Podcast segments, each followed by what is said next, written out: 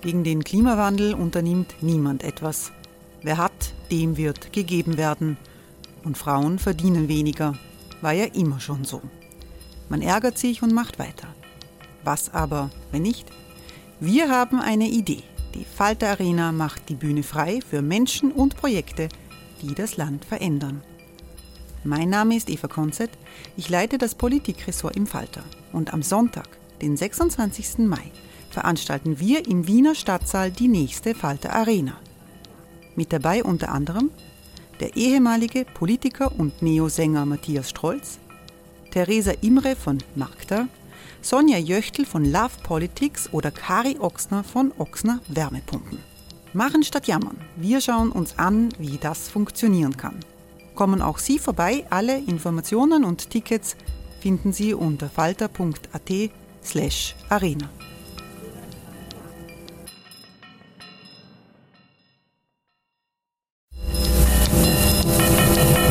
slash arena. Falter-Podcasts werden durch Werbung unterstützt. Das hilft bei der Finanzierung unseres journalistischen Angebots.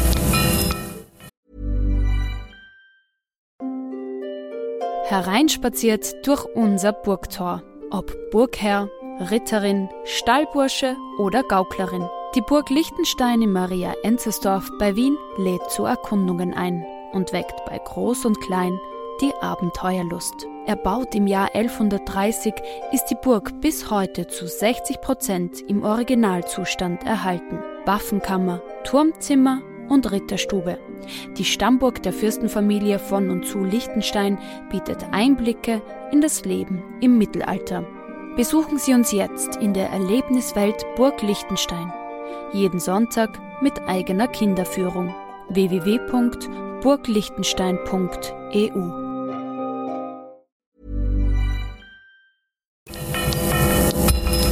Falter Radio, der Podcast mit Raimund Löw.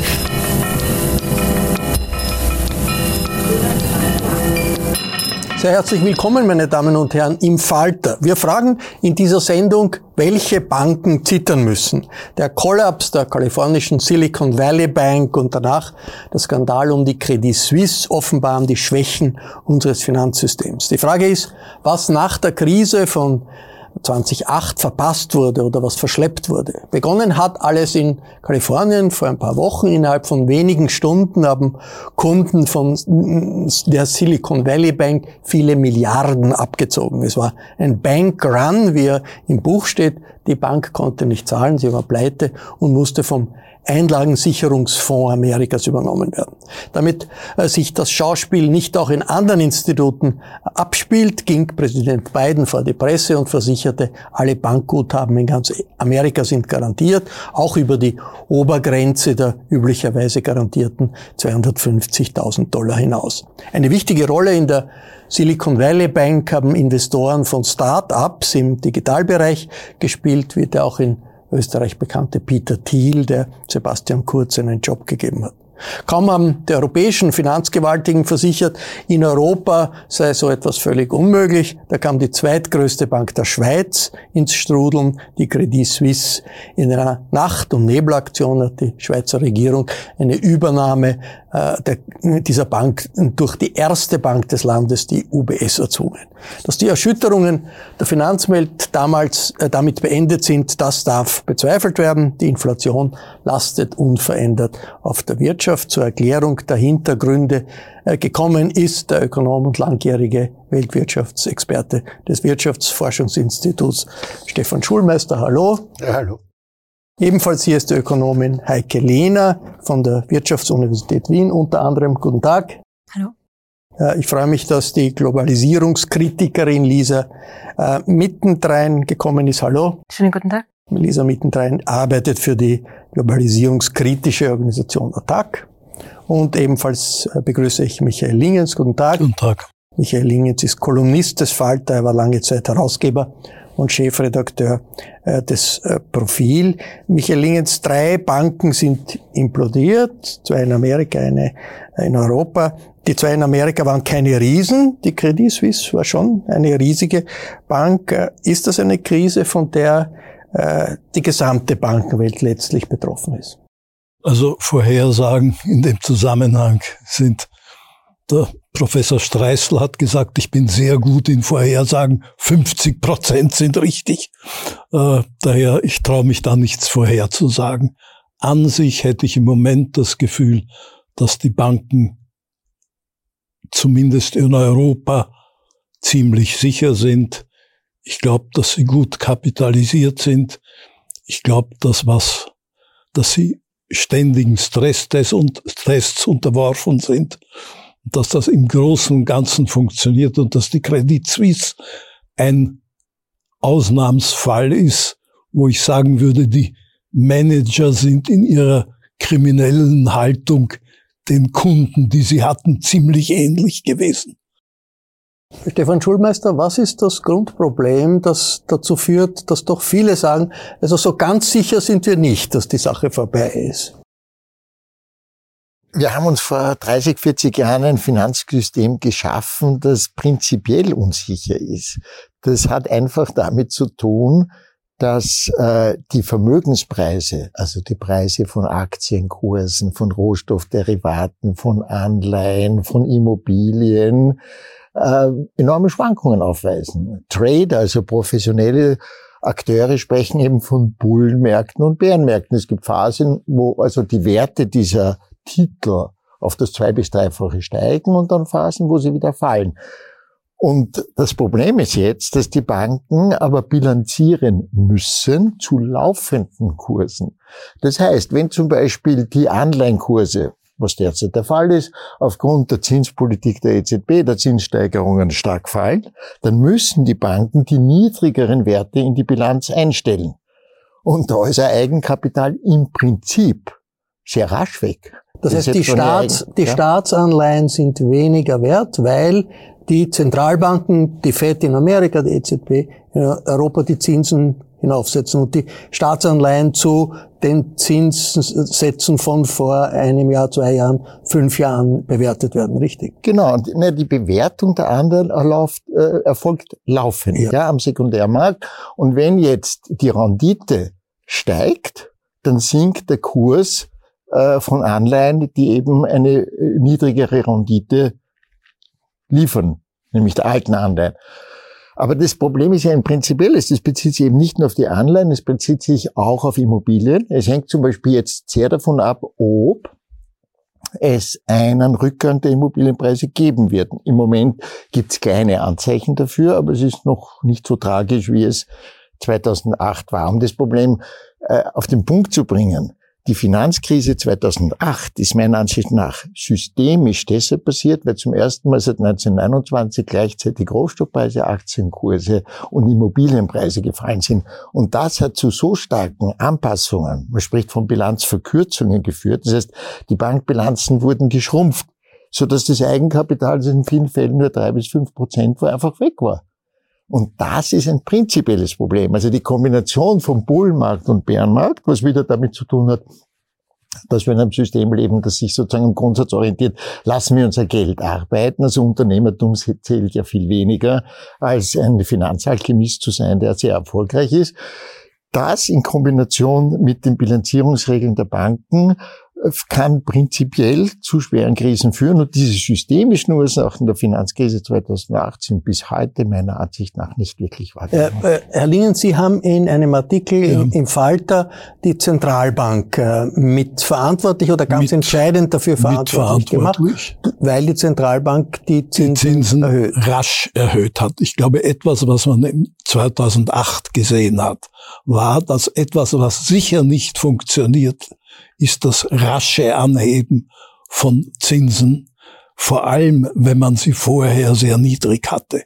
Also im 2008 gab es zuerst durch den Greenspan als äh, Fed-Chef äh, ganz niedrige Zinsen aus einem völlig falschen Grund, nämlich deswegen, immer wenn die Aktienmärkte einzubrechen begonnen haben, hat der Greenspan gesagt, das müssen wir verhindern und hat billig das Geld billig gemacht. Dann hat er plötzlich Angst um den Dollar bekommen und dann hat er in ganz kurzem Zeitraum die Zinsen stark erhöht. Und das war jedenfalls 2008 der Beginn der Krise. Und daher habe ich auf jeden Fall, meine ich, dass es grundfalsch war, jetzt die Zinsen massiv zu erhöhen in kurzer Zeit. Wobei man sozusagen generell darüber nachdenken muss, ob in der Tat die Zinserhöhung durch die Zentralbanken das Problem beseitigt, vor dem wir stehen, nämlich der Teuerung durch die erhöhten Ölpreise. Das ist eine Grundfrage. Kann man in der Tat etwas, das eine beschlossene, durch die OPEC beschlossene und Russland beschlossene Teuerung ist, dadurch bekämpfen, dass man die Zinsen erhöht. Ich würde das bezweifeln. Frau Lehner, es gibt ja die Kritik aus der ganz anderen Richtung, äh, zum Beispiel vom Herrn Dreichel, der sagt, die Zinsen der Zentralbanken sind viel zu langsam erhöht werden, es hat viel ja. zu lange gewartet, sie zu äh, erhöhen äh, und das ist ein Grund für die Inflation. Also wer, wer hat recht, Lingens oder, oder Dreichel? Ähm, also ich gebe grundsätzlich eher ähm, Herrn Dreichel recht, äh, denn dieses sogenannte Frontloading, das bedeutet, dass man die Zinsen sehr schnell, ähm, auch sehr stark anhebt, hat ja auch seine, seine Begründung, ja, nämlich darin, äh, dass damit äh, vielleicht nicht so viele Zinsschritte notwendig sein werden schlussendlich, beziehungsweise auch nicht so hohe Zinsschritte. Und dieses Frontloading, ähm, wie gesagt, hat grundsätzlich seine Begründung und das hat... Nochmal, was, was wird, ist genau mit Frontloading gemeint? Das, das bedeutet eben, dass man Zinsschritte sehr hoch und auch relativ schnell ähm, ansetzt, um die Inflation so schnell wie möglich in den Griff zu bekommen. Was jetzt die EZB genau. tut, was die FED tut. Genau, das Problem war natürlich auch, dass die EZB, das, äh, da gebe ich auch äh, recht, ähm, damit viel zu spät begonnen hat. Ähm, denn sie hat immer gesagt, ja, es ist nur ein angebotsseitiges Problem. Mittlerweile sehen wir, dass es durchaus eine Kombination aus vielen Faktoren ist, aus aktuellen Statistiken und Berechnungen. Ähm, und dementsprechend ist es meines Erachtens nach, nachdem sie endlich draufgekommen ist, dass sie zu spät handelt, die richtige Entscheidung gewesen. Ähm, das Problem ist natürlich, dass sie das, dass sie jetzt den schnellsten und stärksten Zinserhöhungszyklus jemals ähm, begonnen hat nach einer jahrelangen Zeit von Nullenzinsen. Und die Inflation hat nicht wahnsinnig äh, darauf reagiert, ist nicht wahnsinnig im Griff, ist in Amerika zurückgegangen, in, in Europa ein bisschen weniger. Aber Lisa, mittendrin heißt das nicht eigentlich, dass das Problem weniger bei den Banken liegt, als äh, bei der Art der Zinspolitik, die die Zentralbanken machen und die Banken selber, die, der Finanzsektor selber, da eigentlich durch verschiedene Überprüfungen, durch die, durch die äh, Kontrolle, durch die Zentralbanken, durch Stresstests und so weiter eher stabil ist. Also da liegen jetzt vielleicht zwei verschiedene Dinge am Tisch. Das eine ist nochmal die Inflation und die Frage der, ob man sozusagen mit Leitzinserhöhungen Inflation bekämpfen kann. Und quasi sozusagen auch als, als Ökonomin gesprochen, also das, das denkt ja wirklich nur ein kleiner Teil der Ökonom Ökonominnen, dass das eine gute Idee ist. Ja. Ähm, man muss sich das einmal vergegenwärtigen. Das wird immer so gesagt, ja, die Leitzinsen werden erhöht, damit man die Inflation bekämpft. Und man versteht ja keiner da draußen, wie das funktionieren soll. Das ist eine extrem indirekte und wahrscheinlich die brutalstmögliche Form, wie man versuchen kann, Inflation zu bekämpfen. Ja? Mhm.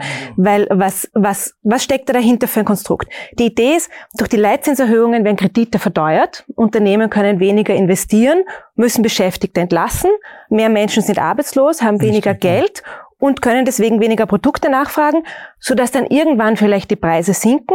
Außerdem aufgrund der hohen Arbeitslosigkeit haben die Beschäftigten weniger Verhandlungsmacht, die Lohnabschlüsse sind schlechter, vielleicht sinken dann auch die Preise. Das ist so eine wahnsinnig indirekte Version, wie man sozusagen versucht, in die Wirtschaft einzugreifen, dass das ähm, erstens nur sehr hart mit sehr schlimmen sozialen Folgen und sehr verzögert eintreten kann. Und es ist ein Eingeständnis dafür, dass wir jegliche ja, jegliche Vorstellung, dass wir politisch gestalten können, ja, sozusagen auch das wirtschaftliche Geschehen, außer zugunsten der Banken, weil da muss man natürlich immer sofort eingreifen, aufgegeben haben und die einzige, die noch handeln darf, ist die Zentralbank. Und damit überladen wir auch die Zentralbank mit viel zu vielen politischen Aufgaben. Die muss sozusagen nicht nur noch die Banken stabilisieren und den Geldwert, sie muss auch noch Fiskalpolitik ersetzen, sie muss Ordnungspolitik ersetzen. Also das ist einfach wirklich kein sinnvoller Zugang. Und wir können dann nachher vielleicht nochmal drüber reden, was man stattdessen machen sollte, aber ich wollte nur hier nochmal den Punkt machen, um auch sozusagen Frau Lehner zu widersprechen, dass das einfach auch keine richtige Politik ist, unabhängig davon, welche Auswirkungen es auf den Bankensektor hat. Und dann haben Sie jetzt noch gefragt, was die Lage des Bankensektors ist. Ja, ne? das, das, äh, sind das externe Faktoren, die eher hier die, die Unruhe bringen oder äh, etwas, was man innerhalb des Finanzsektors verpasst hat? Also ich würde sagen, die Leistungserhöhungen sind der Auslöser, ja, aber wir haben einfach die strukturellen Probleme, der Herr Schulmeister hat schon angesprochen, im Finanzsektor, die da wieder schlagend werden. Und neben der extremen Größe und Aufgeblähtheit sozusagen diesen Sektors, des Sektors spielen da vor allem, finde ich, zwei äh, Faktoren hinein. Das ist die Frage des Eigenkapitals und der Größe der einzelnen Banken. Eigenkapital, das ist das Kapital, das sozusagen die Banken haben, mit dem sie eventuelle Verluste auch ausgleichen können. Das, das, das soll sicher sein, soll ganz, ganz sichere Eigenkapital das ist, das ist das, mit dem sie, sein, mit ne? dem sie Verluste abdecken können. Und das ist äh, bei Großbanken extrem niedrig. Das ist bei vier bis fünf Prozent. Wenn wir uns andere Unternehmen, ante, nein, Sie sprechen vom, vom risikogewichteten Eigenkapital. Ich spreche vom ungewichteten, vom echten Eigenkapital, ja, sogenannte Leverage Ratio. Das ist bei vier bis fünf Prozent. Wenn wir uns andere Unternehmen anschauen, die keine Finanzinstitutionen sind, die sind bei 25 bis 30 Prozent. Großbanken vier bis fünf Prozent. Und das heißt, natürlich, sobald es da Probleme gibt, ist dieses Eigenkapital sehr, sehr schnell aufgebraucht und die sind einfach nicht krisenfest. Und die Banken sind auch noch viel zu groß, bedrohen die ganze Volkswirtschaft durch ihre Pleite und müssen deswegen immer und immer und immer wieder gerettet werden. Stefan Schulmeister, zu groß die Banken und zu wenig Eigenkapital, also zu wenig Sicherheitspolster. Ist das eine, eine, eine, eine Grundstruktur, äh, die wir haben? Ja, natürlich. Schauen Sie, wenn die Bank die Funktion erfüllen würde, für die sie da ist, nämlich einfach ausgedrückt als Diener der Realwirtschaft, Kredite von Unternehmen zu finanzieren, Exportfinanzierung zu betreiben. Also alle Finanzgeschäfte, die mit der Realwirtschaft zu tun haben dann wäre die Bilanzsumme der Banken 30 bis 50 Prozent maximal des Bruttoinlandsprodukts. Sie liegt aber in einigen Ländern bei 300 bis 400 Prozent. In, selbst in Österreich sind wir nahe äh, 300 Prozent. Das heißt, das Dreifache des BIP ist die Summe der Bilanzen. Das kann man so ausdrücken, dass sich ein gigantisches Kartenhaus entwickelt hat, wobei das Kartenhaus aber phasenweise aufgebläht wird, wenn die Vermögenspreise steigen und dann wieder komprimiert wird, wenn sie fallen. Und das gesamte System ist halt ein Teil dessen, was ich heute als Finanzkapitalismus bezeichnen würde, äh, eine Spielanordnung von Kapitalismus, bei dem bei der das Gewinnstreben, und das ist die Kernenergie des Kapitalismus, eben nicht realwirtschaftliche Aktivitäten in erster Linie befeuert, sondern Finanzalchemie jeder Art. Und man sieht das letzte kleine Nebenbemerkung, ich bin ja schon auch ein älteres Semester. Was war denn ein Bankangestellter in den 50er, 60er Jahren, der Zeit der Vollbeschäftigung?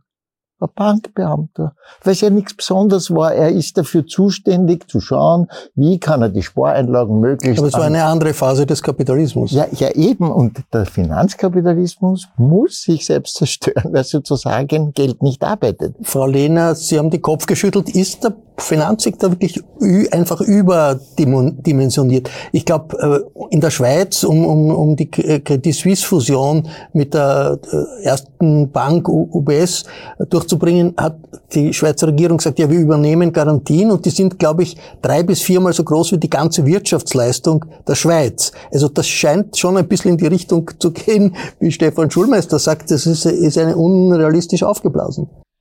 Die Frage, die wir uns stellen müssen, ist einmal, ich glaube nicht, dass es, dass es Sinn hat zu sagen, ja, das ist so und so hoch und das eine ist gut und alles darüber ist schlecht. Ähm, ich glaube, da muss man das alles ein bisschen in einem Kontext sehen und auch zu überlegen, wieso sind denn die Banken auch so groß geworden? Das hängt ja auch damit zusammen, weil sie immer wieder gerettet worden, weil es immer wieder Garantien und Staatszuschüsse in Milliardenhöhe gegeben hat. Und das hat natürlich auch dazu geführt, dass Banken sich gedacht haben, wir werden eh gerettet, wieso sollten wir auch, ähm, wieso sollten wir auch tatsächlich ähm, vielleicht verantwortungsbewusster handeln. Ich gebe grundsätzlich recht, dass Eigenkapital was ist, was, ähm, was zwar schon gestärkt wurde, insbesondere in der Eurozone oder in, in der EU in den vergangenen Jahren, aber grundsätzlich ist Eigenkapital was, was, was sehr, sehr wichtig ist. Ich glaube auch der, eben das Leverage Ratio und auch eben die, die Kern Eigenkapitalquote etwas ist, worauf man äh, worauf man vielleicht noch mehr Fokus legen sollte und nicht auf all die anderen äh, Kennzahlen, die es noch zusätzlich gibt.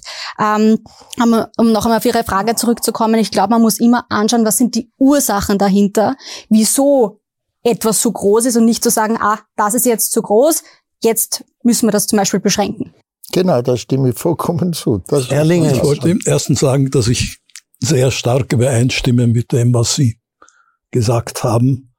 Äh, ich würde eine Vorfrage stellen. Äh, die ganze Zeit über hatten wir mit, oder woher kommt die Überzeugung, dass die EZB, die, das billige Geld der EZB die Ursache der Inflation ist, die zum Beispiel der Herr Treichel äußert und die eine Menge anderer Leute äußern, obwohl wir davor eine Situation hatten, wo das Geld extrem billig war und wir das absolute Gegenteil von Inflation hatten. Wir hatten nahezu Deflation. Das heißt, wenn diese Behauptung richtig ist, dann soll mir irgendjemand den Mechanismus erklären, mit dem etwas, was vorher fast Deflation erzeugt hat, plötzlich zehn Prozent Inflation erzeugt. Ich behaupte, das ist schlicht nicht richtig. Gibt die Theorie des äh, Herrn äh, äh, Werner Sinn, der sagt, die Inflation hat Deutscher sich gestaut ja. wie in einer Ketchupflasche und jetzt platscht sie plötzlich heraus. Ich halte das für schlicht eine absurde Theorie, sondern wir haben eine Teuerung, die zustande gekommen ist durch die äh, OPEC-Entscheidung und Russland, gemeinsam mit Russland. Und diese Grundteuerung die muss man in erster Linie bekämpfen, wenn man weniger Teuerung haben will. Und das kann man, indem man A, vielleicht irgendwo die, die Amerikaner fracken mehr. Das ist mir nicht sehr sympathisch. In Wirklichkeit muss man auch nachdenken, ob es nicht ein Glück ist, dass das Öl teurer wird, weil dadurch weniger Öl verbrannt werden kann und weil das den Klimawandel auffällt. Also es ist auch sehr die Frage, ob die Teuerung so schädlich ist. Lisa mittendrin, wie gefährlich ist die Teuerung, wie schädlich ist sie für die Konsumenten, für die Bürger ist das das dominierende Thema im Augenblick. Interessiert die Menschen viel mehr als äh, was jetzt eine Bank in Kalifornien macht oder nicht macht. Ist der Hintergrund der, dass hier eine Sammlung, eine Vielzahl von Faktoren zusammengespielt haben, die in Wirklichkeit nicht unter Kontrolle zu bringen sind? Weder nationalstaatlich noch, auch wie man sieht, durch, äh, durch Entscheidungen der Zentralbanken, wo äh, im Augenblick hier eine Dynamik Dynamik ist, die äh, nicht wirklich zu bremsen ist. Life is full of what ifs. Some awesome, like what if AI could fold your laundry? And some, well, less awesome, like what if you have unexpected medical costs? United Healthcare can help get you covered with Health Protector Guard fixed indemnity insurance plans they supplement your primary plan to help you manage out of pocket costs. No deductibles, no enrollment periods, and especially no more what ifs. Visit uh1.com to find the Health Protector Guard plan for you. Also natürlich ist es ein extrem großes Thema. Ich würde sagen, wir sind in einer historischen Ausnahmesituation. Wir hatten sozusagen mit den Folgen der Pandemie den Lieferunterbrechungen, dann im Kriegsbeginn in der Ukraine und den immer stärker werdenden auch Klimakatastrophen, Dürren, Unterbrechungen von landwirtschaftlichen Kreisläufen, all diesen Faktoren, eine wirkliche Sondersituation, eine sehr instabile Situation und verschiedene Faktoren, die die Preise eben so in die Höhe treiben. Es wurde schon gesagt, Energie der zentral treibende Faktor. Ähm, ich stimme natürlich zu, das hat mir auch noch niemand plausibel erklärt, wie jetzt die die äh, Geldmenge zu höheren Energiepreisen sozusagen geführt hat. Also natürlich Energiepreise als treibender Faktor. Und die Energiepreise wirken natürlich direkt. Wir spüren das alle bei der vierfachen oder sechsfachen oder was auch immer Vorschreibung, die wir jetzt gekriegt haben. Ähm, aber die Energiepreise gehen ja in alle anderen Produkte und Dienstleistungen auch ein. Ne? Ob ich ins Restaurant gehe, ähm, ähm, ins Fitnessstudio, wo auch immer, auch das wird teurer, weil die Energiepreise so hoch sind.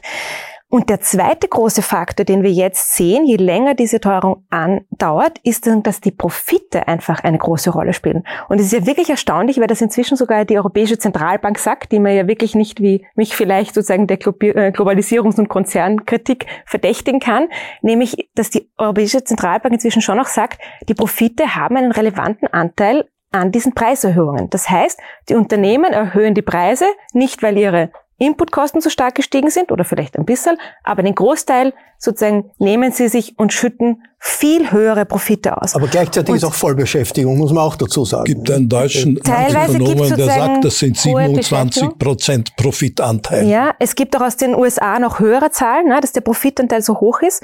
Und ähm, wo ich noch vielleicht anschließen würde an, an Ihre Frage ist, kann man da wirklich nichts tun? Natürlich kann man da was tun. Also ja, es ist eine sehr komplexe Situation. Ne? Ich glaube, die, die Ökonomie und auch die Politik hat auch ein bisschen vergessen, wie man mit Inflation umgeht, wie man sie auch richtig analysiert.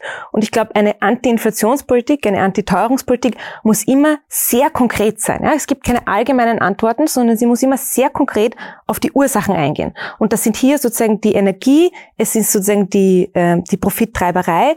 Und da kann man, und vielleicht können wir dann später nochmal äh, drauf kommen, konkrete Dinge machen.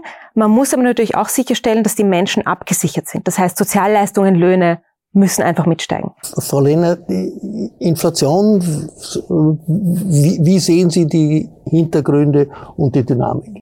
Also grundsätzlich ja, es stimmt. In den vergangenen zehn Jahren wurde so viel Geld hineingepumpt wie schon lange nicht mehr in den Markt und trotzdem war die Inflation niedrig und jetzt ist sie auf einmal so hoch. Und da muss man sich ganz konkret anschauen, wo ist denn das Geld vorher hingeflossen? Und das ist vor allem, es gibt un unterschiedliche ja. Altarten von, von Geldmengen. Unter anderem ähm, ist es hineingeflossen oder hauptsächlich in die Reserven von einer Bank bei der Zentralbank. Das ist unglaublich aufgebläht geworden. Ja, das Geld ist nicht in der Realwirtschaft angekommen, nicht wirklich. Ja? Und das ist jetzt eben genau das Gegenteil. Und das ist jetzt eben genau das Gegenteil, ähm, das wir jetzt sehen. Ja, in den USA noch viel stärker als bei uns. aber es ist doch ganz in der Wirklichkeit angekommen. Es haben doch die Vermögen irrsinnig zugenommen. Ja, eh. Und zum das Beispiel ist doch die Wirklichkeit. Auch, auch, in der, auch in, bei den Vermögenspreisen. Ähm, aber es ist nicht schlussendlich in den Konsumpreisen, das ist sogenannte Transmission, wie das auch die, die Zinssenkungen und das Geld weitergegeben wird, ist dann schlussendlich ähm, nicht im Konsum angekommen. Das heißt aber nicht, dass, es, dass das Geld jetzt nicht grundsätzlich ähm, existiert. Wir messen eben die Inflation als Konsumentenpreisinflation. Das ist einfach das Ziel, das wir haben. Ja? Ähm, und wenn wir dann, wenn wir die Vermögenspreisinflation gemessen hätten, ja, dann hätten wir vermutlich genügend Inflation gehabt. Aber grundsätzlich hat natürlich die Geldmenge zu einer gewissen Art von Inflation geführt. Und jetzt sehen wir, ähm, eben zum Beispiel am Beispiel der USA, ja, wo Joe Biden die Stimulus-Checks ähm, verschickt hat, ja, wo wirklich das Geld auch direkt angekommen ist. Deswegen ist auch die nachfrageseitige Inflation so hoch gewesen und äh, schnell angestiegen in der USA, eben weil ähm, dort das Geld wirklich angekommen ist. Bei uns war es eben ein Mix aus steigenden Energiepreisen, aus angebotsseitigen und nachfrageseitigen Faktoren. Und wir werden jetzt auch in den kommenden Jahren sehen, wie dieses Geld, ähm, das auch jetzt eben von der Fiskalpolitik ähm, nicht zielgerichtet zielgerichtet mit der Gießkanne an jeden verteilt wurde. Ähm, auch die Inflation weiter erhöht. Da gibt's auch schon, äh, da gibt's auch schon äh, Schätzungen in der Eurozone 2024 knapp ein Prozentpunkt, wenn ich die Zahlen jetzt richtig im Hinterkopf habe, wo dann auch diese Fiskalpolitik und dieses viele Geld das eben mit der Gießkanne verteilt wurde, wiederum zur Inflation führt. Natürlich führt das Geld, das von der Zentralbank während Corona ausgeschüttet wurde und wirklich bei uns angekommen ist mit jetzt sehr plakativ gesprochen, Schnitzelgutscheinen, ähm, natürlich führt das zu Inflation bei uns. Stefan Schulmeister schüttelt den Kopf. Ja, na, es gibt keinen Zusammenhang Kopf. zwischen Geldmenge und Inflation. Das ist eine alte Märchengeschichte, die nur eine historische Unterstützung hatte nach dem Ersten Weltkrieg. Ich gehe jetzt nicht auf Details ein, weil damals, wie immer nach einem Weltkrieg, das Warenangebot äh, enorm abgesackt ist und die Notenbank bzw. die Regierungen die Geldpresse angeworfen haben. Ansonsten ist es empirisch vollkommen aus der Mode gekommen. Also der Monetarismus. Also Monetarismus also Theorie, ist wirklich aus der Mode, das, ja. Und zwar äh, ganz kurz ein kleines Beispiel man unterstellt eben, dass wenn die Menge an Geld steigt, dann wird, werden auch die nominellen Umsätze nach Gütern steigen. Aber Geld wird verwendet erstens zum Güterkauf und zweitens für Finanztransaktionen. Und das Volumen der Finanztransaktionen ist 30, 40, 50-faches das Volumen des nominellen BIP. Das heißt, die ganze Quantitätstheorie ist komplett zu vergessen. Aber Gibt's Eines auch nur in Europa, recht. in, in einem Punkt haben Sie schon recht. Völlig die, äh, absurd, gell? die expansive Geldpolitik hat äh, die Bullenmärkte, also die Asset Inflation, den Anstieg ja. der Immobilienpreise, den Anstieg Aktienkurse etc. befeuert und ist nicht bei der Realwirtschaft angekommen. Aber warum? Ja, weil in einem System, in dem die Unternehmer, das heißt auch der Unternehmenssektor in seiner Gesamtheit überhaupt nicht mehr Nettokredite aufnimmt, wenn Sie betrachten, die sogenannte Finanzierungsrechnung von allen Zentralbanken dann gilt. Alle Unternehmen der Realwirtschaft in ihrer Gesamtheit nehmen nicht mehr Kredite auf, ja. sondern bilden Finanzkapital. Sie haben die spekulieren auch. Finanzierungsüberschüsse. Ja. Und das ist ein Systemproblem, denn der Kapitalismus kann nicht funktionieren, wenn die Unternehmer ihre gesellschaftliche Funktion, nämlich das Sparen der Haushalte, via Kredite in Realkapital und Arbeitsplätze Wie ist dann laut so, Stefan Schulmeister bitte? die Inflation irgendwie in den Griff zu bekommen? Weil das die ist Inflation ja, was, ist was, was, was die Konsumenten interessiert, was die Bürger interessiert, wo auch die Regierungen äh, drum kämpfen. Wie ist das unter diesen einfach, Voraussetzungen? Schaut, wo und wie passiert Inflation? Es ist ja nicht so, dass ein höheres Wesen Markt mit unsichtbarer Hand Preise bestimmt, sondern die Preise beim Biller, beim Lidl etc. werden von Marketingmanagern gesetzt. Die Preise für Öl werden von OPEC und Non-OPEC gesetzt.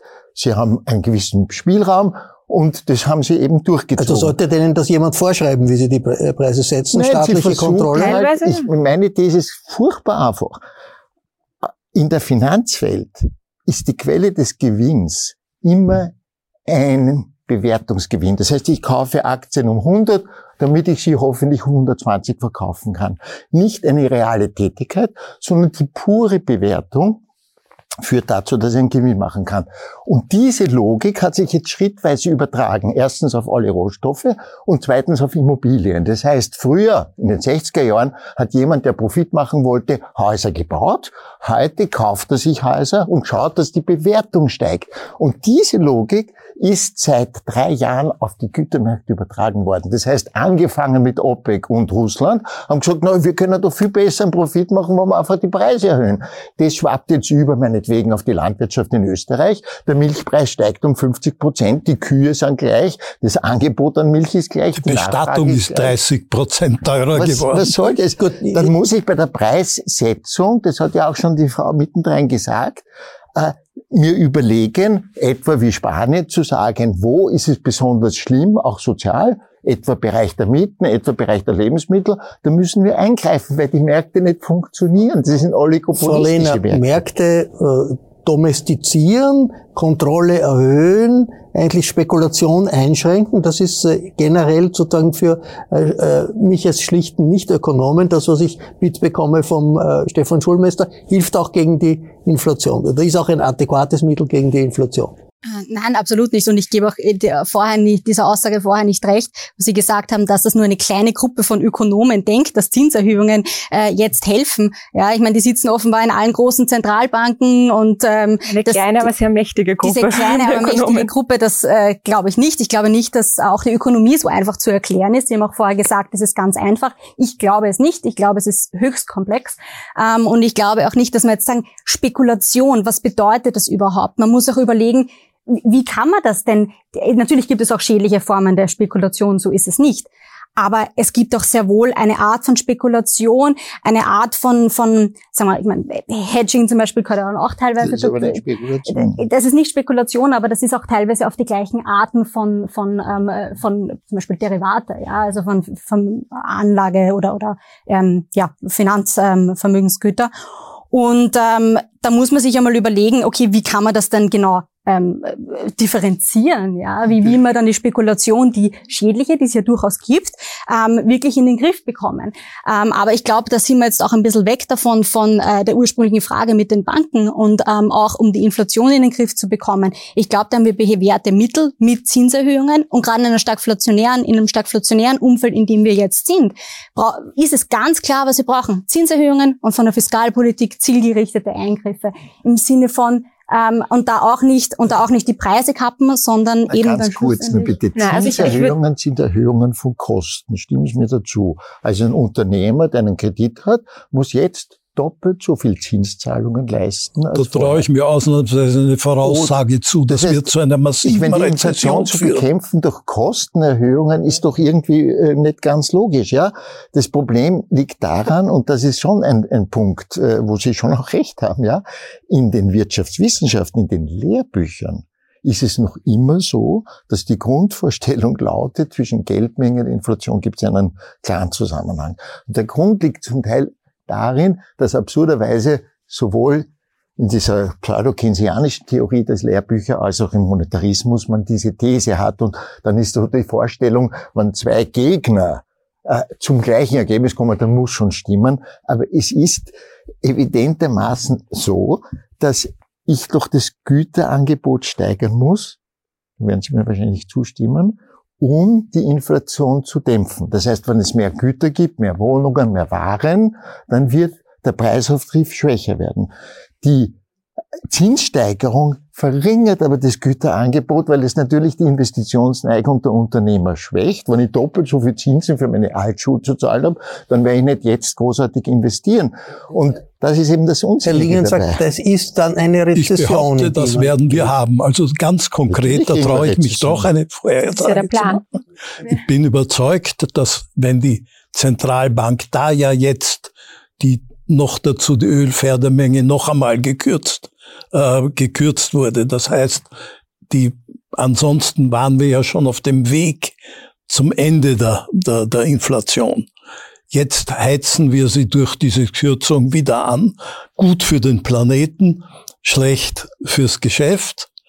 Äh, daher wird, wird die Inflation jetzt eher anhalten.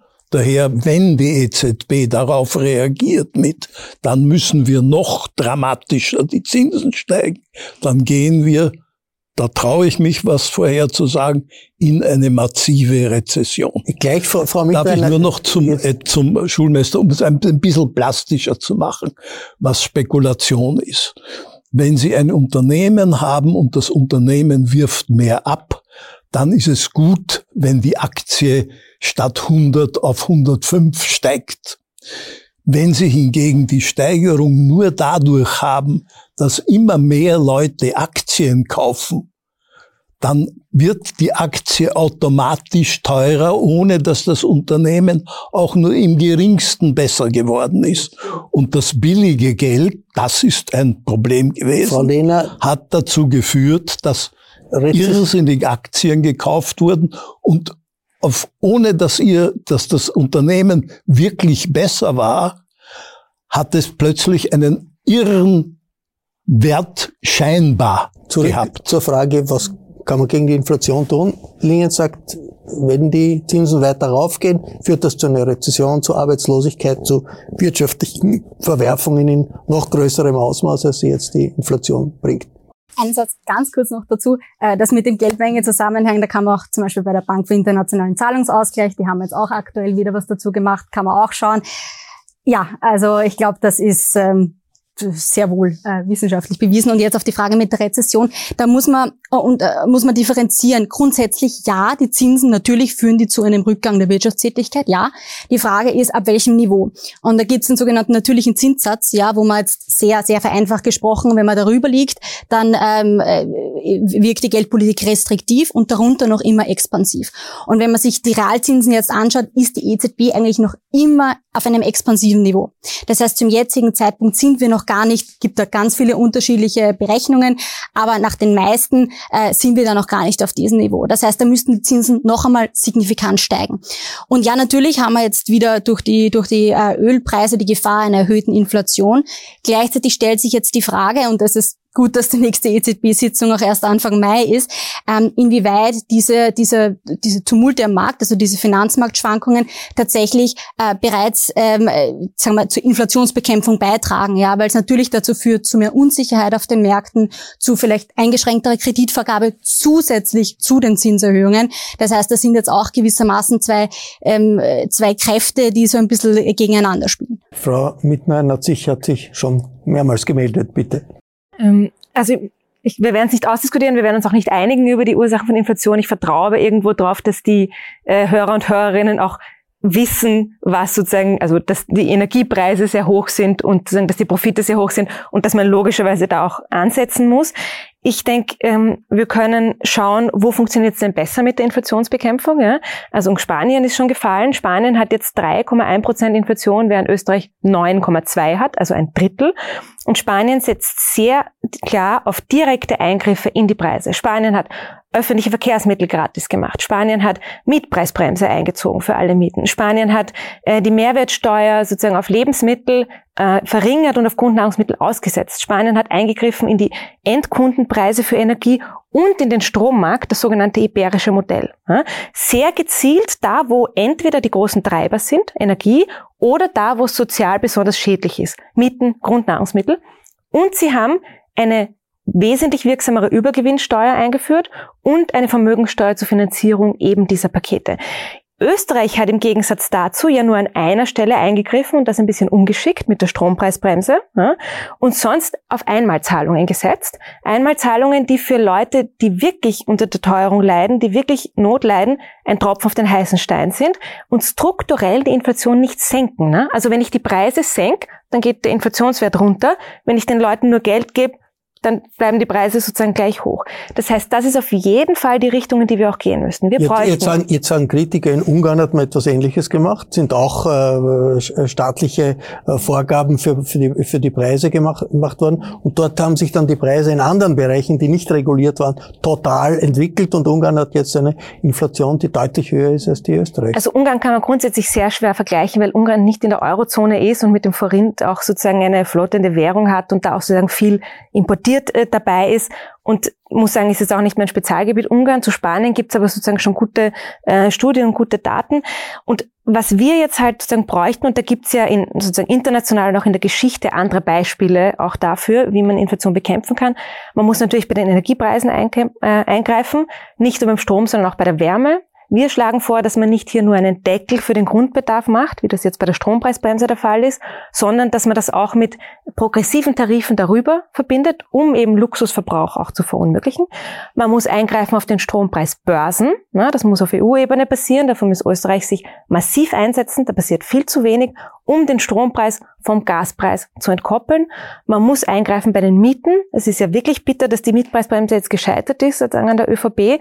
Es braucht eine Mietpreisbremse für alle Mieten, nicht nur im Altbau, auch im Neubau. Und wir müssen natürlich auch schauen, ob man eingreifen muss bei den Supermärkten. Es ist schon gefallen, die Preissetzungsmacht der Supermärkte, das sind auch Riesenunternehmen mit sehr viel Marktmacht, ob man da eingreifen muss und ob man da bei Grundnahrungsmitteln auch was machen muss. Parallel ist mir aber auch noch wichtig, man muss auch bei den Profiten eingreifen. Ne? Also man muss auch verunmöglichen, dass in diesem Ausmaß diese Sonderprofite abgeschöpft werden, die dann die Teuerung wieder so stark antreiben. Frau Lehner, ist das Beispiel Spanien oder auch Portugal, also die, das iberische Modell sozusagen, nicht schon auch ein Hinweis darauf, mehr staatliche Vorgaben und Regulierungen sind ganz gut in einer solchen Inflationssituation? Man, man darf sich nicht nur losgelöst diesen einen, diesen einen zum Beispiel Strommarkt oder eben Strompreis oder, oder Mietpreis oder was auch immer anschauen. Denn ja, natürlich, dann sind da die Preise vielleicht, wenn es dann nicht schlussendlich eh zur Knappheit führt, wie in Ungarn, ähm, einmal geringer. Aber das Überschüssige, das Geld, das die Leute dann eben nicht für die, für die Mieten oder was auch immer ausgeben, das geben sie halt dann für andere Produkte aus, was dann erst recht wieder die Nachfrage erhöht, was dann erst recht auch wieder die Preise erhöht. Ja, das sieht man jetzt bei den aktuellen Berechnungen ganz klar. In den kommenden Jahren führt das schlussendlich zu einer erhöhten Inflation. Und das Natürlich, das ist ein Problem. Das heißt, wenn, dann ziel, zielgerichtet die unterstützen, die es wirklich benötigen, die es ja auch äh, bei 10% Inflation absolut gibt. Ähm, und das ist schlussendlich das, worauf man sich fokussieren sollte und nicht auf Eingriffe in Preise oder jeden zu fördern, sondern diejenigen, die es benötigen, die ihre Miete nicht zahlen können, die ihre äh, Stromrechnung nicht zahlen können, die müssen natürlich unterstützt werden. Äh, Stefan Schulmeister. Darf ich nur zu Spanien etwas sagen, weil Bitte. ich das wirklich kenne, weil ich dort lebe.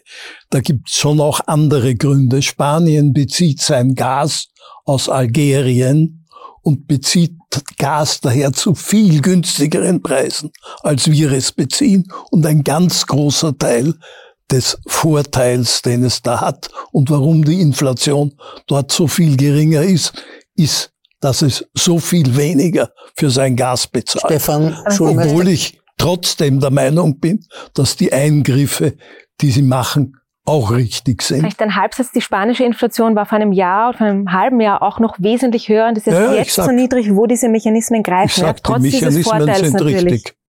Das Gefühl der Hilflosigkeit gegenüber der Inflation, das es in der Politik gibt, ist es grundsätzlich unberechtigt angesichts der vielen Ideen und auch der Beispiele, wo was funktionieren kann? Natürlich ist es unberechtigt. Äh, Das Schicksal des Menschen ist der Mensch, aber wir leben in einer Zeit, in der sozusagen der neoliberale Smog in den Köpfen der Eliten noch ganz fest verankert ist. Das heißt, sie können nicht ganz konkret sehen, was sind die Ursachen zum Beispiel des Phänomens Inflation. Äh, Man geht sozusagen von einem Art Weltbild aus, dass im Prinzip, wenn nicht Kartellabsprachen erwiesen sind, dann sind die Märkte eh okay. Und in Wahrheit sind wir da zurückgefallen, auch als Ökonomen, hinter das Niveau der 1930er Jahre, wo man sehr wohl gewusst hat, die Märkte sind wesentlich imperfekt. Das heißt, die Grundannahmen der allgemeinen Gleichgewichtstheorie sind in der Realität nicht einmal approximativ erfüllt, sondern ich habe Machtfragen, ich habe daher äh, Preissetzungsmacht. Das fängt an eben bei den internationalen Ölkonzernen beziehungsweise den Ölproduzenten bis hin meinetwegen zum Einzelhandel in Österreich, den sich drei, vier Unternehmen aufteilen. Und wenn ich diese ganz konkrete äh, Problematik mir nicht ansehe, dann komme ich zu nebulosen Vorstellungen, die letztlich dazu führen, dass die Therapie wie eine Holzhammermethode wirkt. Das heißt, eine Zinssteigerung kann essentiell nie den Preisauftrieb spezifisch treffen, sondern es trifft die ganze Wirtschaft und natürlich irgendeinmal, wenn ich in einer schweren Rezession bin, wird auch die Inflation zurückgehen. Ich habe das genau erlebt 1980 bis 82, wo ja das zum ersten Mal exzessiv gemacht wurde mit Zinsen in den USA von 18 Prozent Leitzinsen. Natürlich ist zwei Jahre später die Inflation gesunken, aber wir hatten die längste Rezession der Nachkriegszeit. Das heißt, es wird hier mit dem Holzhammer hingehaut, statt dass man sich überlegt, wie können wir den Preisauftrieb spezifisch bekämpfen. Und meine Vorschläge sind zum Teil sehr bescheiden, dass ich sage, wir müssen nur einmal zum Beispiel eine Agentur für Markttransparenz schaffen, wo junge Ökonominnen und Ökonomen wie Detektive hingesetzt werden, die nicht eine Behörde sind, sondern die nur nachrecherchieren, wie zum Beispiel ganz was Einfaches, ein Milchpreis um 50 Prozent steigen kann, wenn die Zahl der Milchkühe, die gewollten werden müssen, gleich ist und wenn die Nachfrage nach Milch bekanntlich sehr unelastisch ist. Äh, warum? Mein Verdacht ist, na ja, wir haben eben die Reifeisen, denen gehören die Molkereien und äh, es gibt ja halt Zusammenhänge, die Also zu wenig Konkurrenz und zu wenig Transparenz. äh, äh, Preise entsprechend zu setzen. Äh, Und das extremste Beispiel ist ja der Strompreis. Ich meine, unsere staatlichen Stromerzeugungsunternehmen verlangen von den Kunden, wie die Verbundgesellschaft, einen Börsenpreis in Leipzig, der mit ihren konkreten Gestehungskosten null zu tun hat. Sogar das Handelsgericht Wien hat in der ersten Instanz Gott sei Dank festgestellt, so geht das nicht. Aber die Mehrzahl der Ökonomen, muss ich leider sagen, fand da eigentlich nicht viel dabei. Das war das eine, halt so. Das war eine Expertenrunde, die wir nicht das letzte Mal durchführen werden. Die unterschiedlichen Meinungen äh, der Experten und die unterschiedlichen Analysen der Experten und die Interessen der Konsumenten und der Bürger äh, äh, sind zusammenzubringen, ist nicht immer so ganz ein- einfach. Ich bedanke mich fürs Mitmachen, bedanke mich für Ihr Interesse. Wirtschaftsberichterstattung gibt es regelmäßig im Falter, häufiger als manche vermuten. Ein Abonnement des Falter kann ich daher nur empfehlen. Ich bedanke mich im Namen des gesamten Teams. Bis zur nächsten Sendung. Sie hörten das Falterradio, den Podcast mit Raimund Löw.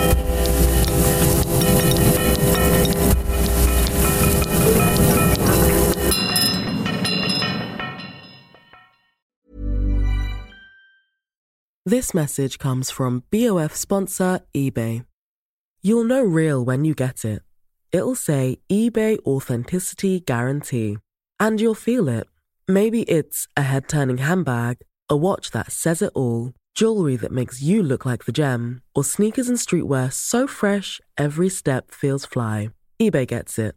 So look for the blue check mark next to that thing you love. And be confident that every inch, stitch, sole, and logo is checked by experts. With eBay Authenticity Guarantee, you can trust that feeling of real is always in reach. Ensure your next purchase is the real deal. Visit eBay.com for terms. Planning for your next trip? Elevate your travel style with Quince. Quince has all the jet setting essentials you'll want for your next getaway, like European linen, premium luggage options, buttery soft Italian leather bags, and so much more. And is all priced at 50 to 80% less than similar brands. Plus, Quince only works with factories that use safe and ethical manufacturing practices. Pack your bags with high-quality essentials you'll be wearing for vacations to come with Quince. Go to quince.com/pack for free shipping and 365-day returns.